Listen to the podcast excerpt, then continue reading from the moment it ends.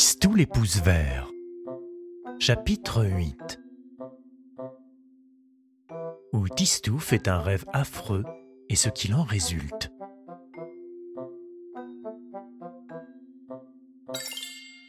Certes, Tistou se posait trop de questions. Il s'en posait même en dormant.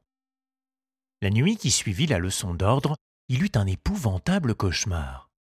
Bien sûr, les rêves ne sont que des rêves, et il ne faut pas leur accorder une importance exagérée, mais on ne peut s'empêcher de rêver. Or, Tistou, dans son sommeil, vit son poney gymnastique entièrement rasé et qui marchait en rond entre de grands murs sombres. Et derrière lui, les purs sang groseilles, la tête rasée eux aussi, habillés de costumes rayés, le pied lourd et traînard dans des bottines ridicules, tournaient, tournaient sans s'arrêter. Soudain, le poney gymnastique, regardant à droite et à gauche pour s'assurer qu'on ne le voyait pas, prit son élan, bondit afin de franchir la grille et retomba sur les grands piquants de fer.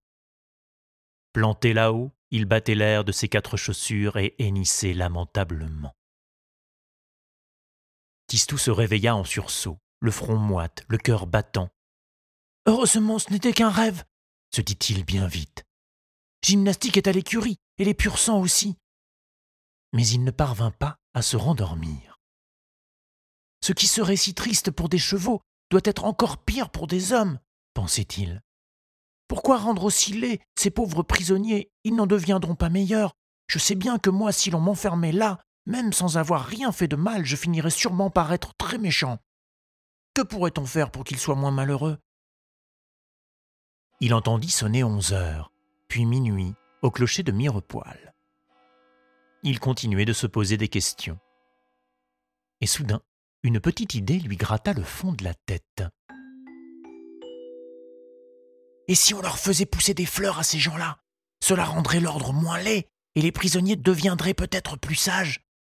Si j'essayais mes pouces verts, j'en parlerais à M. Trounadis. Mais il pensa aussitôt que M. Trounadis deviendrait tout rouge. Et il se rappela le conseil de Moustache, ne pas parler de ses pouces verts. Il faut que je fasse cela tout seul, sans qu'on le sache.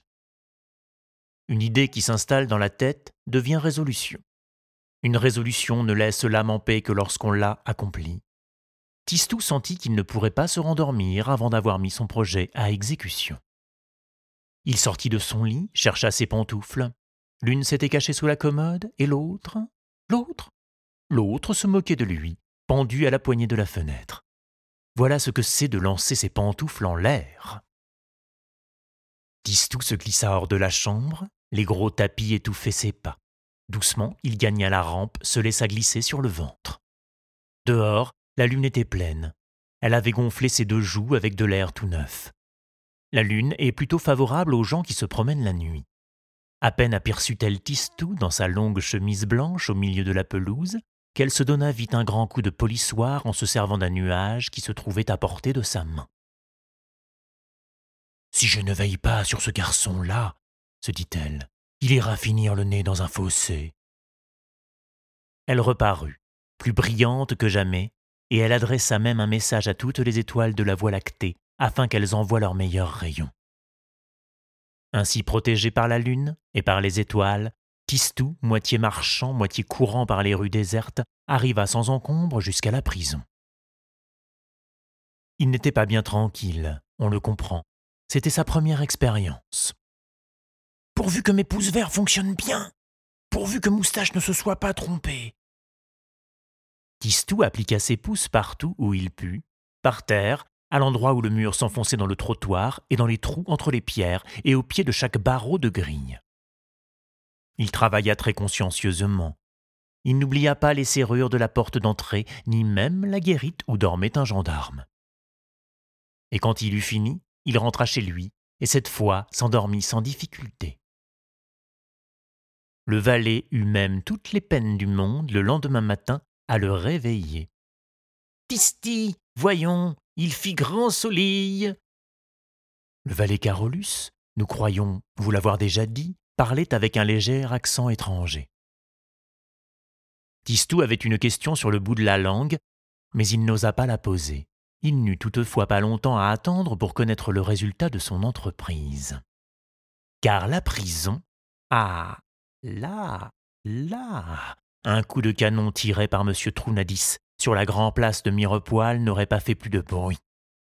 Imaginez l'effarement de toute une cité devant un pareil prodige. Imaginez la stupeur des Mirepoilus, ainsi se nomment les habitants de Mirepoil, en découvrant leur prison transformée en château de fleurs, en palais des merveilles. Avant dix heures, la ville entière était au courant de la fabuleuse nouvelle. À midi, toute la population se tenait assemblée devant le grand mur couvert de roses et les grilles changées en charmilles. Pas une fenêtre de la prison, pas un barreau qui n'eût reçu sa part de fleurs. Les tiges grimpaient, s'enroulaient, retombaient. Des cactus sur la crête des murs remplaçaient partout les affreux piquants. Le plus curieux était peut-être la guérite où le chèvrefeuille avait poussé si vite que le gendarme de garde s'y trouvait immobilisé. Les plantes avaient pris son fusil pour tuteur et bloqué l'entrée. La foule, ébahie, contemplait ce gendarme qui, pacifique et résigné, fumait sa pipe à l'abri d'une tonnelle. Personne ne pouvait s'expliquer ce miracle. Personne.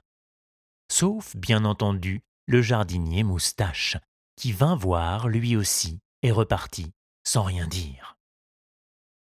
Mais l'après-midi, lorsque Tistou, ayant remis son chapeau de paille, s'avança vers lui pour prendre sa deuxième leçon de jardin, Moustache l'accueillit par ces mots. Ah. Te voilà, toi. Pas mal, pas mal le coup de la prison. Pour un début, c'est un joli début.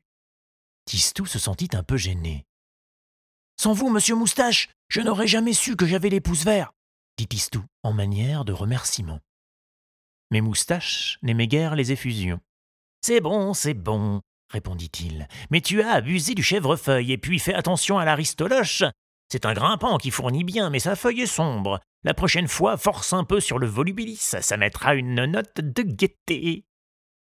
Ainsi, Moustache devint le conseiller secret de Tistou.